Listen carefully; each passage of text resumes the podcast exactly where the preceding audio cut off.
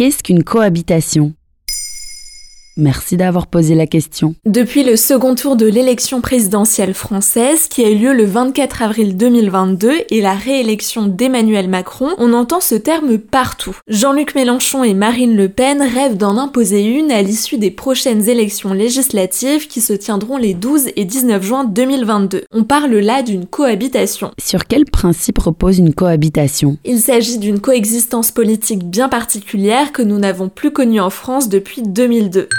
Voici la définition donnée par le Conseil constitutionnel. La cohabitation désigne la conjoncture politique dans laquelle le président de la République et la majorité des députés sont de tendances politiques opposées. Le gouvernement étant responsable devant l'Assemblée nationale, le président de la République a vocation à nommer à la tête de ce gouvernement une personne qui puisse avoir l'appui de la majorité. Donc les pouvoirs du président de la République sont affaiblis lors d'une cohabitation. Lorsque le président a la majorité parlementaire, il a la possibilité d'impulser plus facilement la politique de la nation, puisque l'Assemblée nationale représente sa famille politique et défend son programme.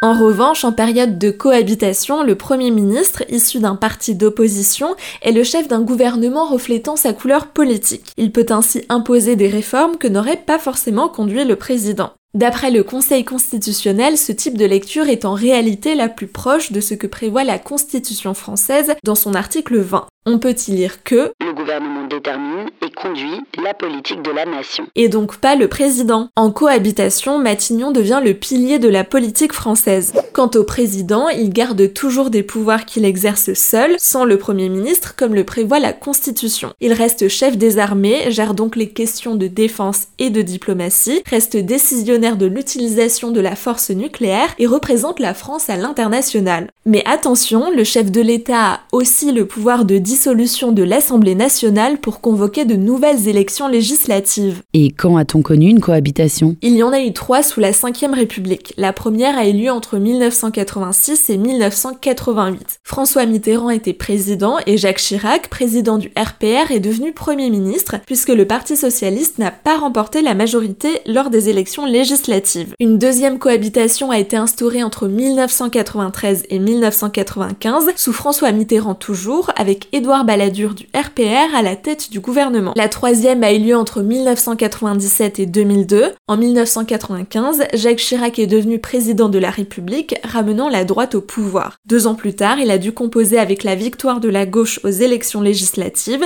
Lionel Jospin, alors premier secrétaire du Parti socialiste, a pris la tête du gouvernement. Et une nouvelle cohabitation est-elle vraiment possible? En 2000, sous Jacques Chirac, une réforme constitutionnelle a aboli le septennat présidentiel, remplacé par un quinquennat. Cette durée ne favorise les cohabitations. Désormais, les élections législatives ont toujours lieu quelques semaines après les élections présidentielles et non plus au milieu de mandat.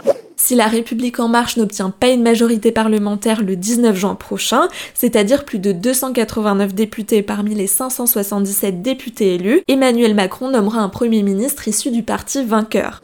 Arrivé troisième au premier tour de l'élection présidentielle, Jean-Luc Mélenchon a appelé les Français à l'élire Premier ministre. Une expression à ne pas prendre au pied de la lettre puisque le peuple n'élit pas le Premier ministre. Mais pour qu'il ait une chance d'être nommé, il faudrait une victoire de l'Alliance de la gauche en juin 2022. Voilà ce qu'est une cohabitation.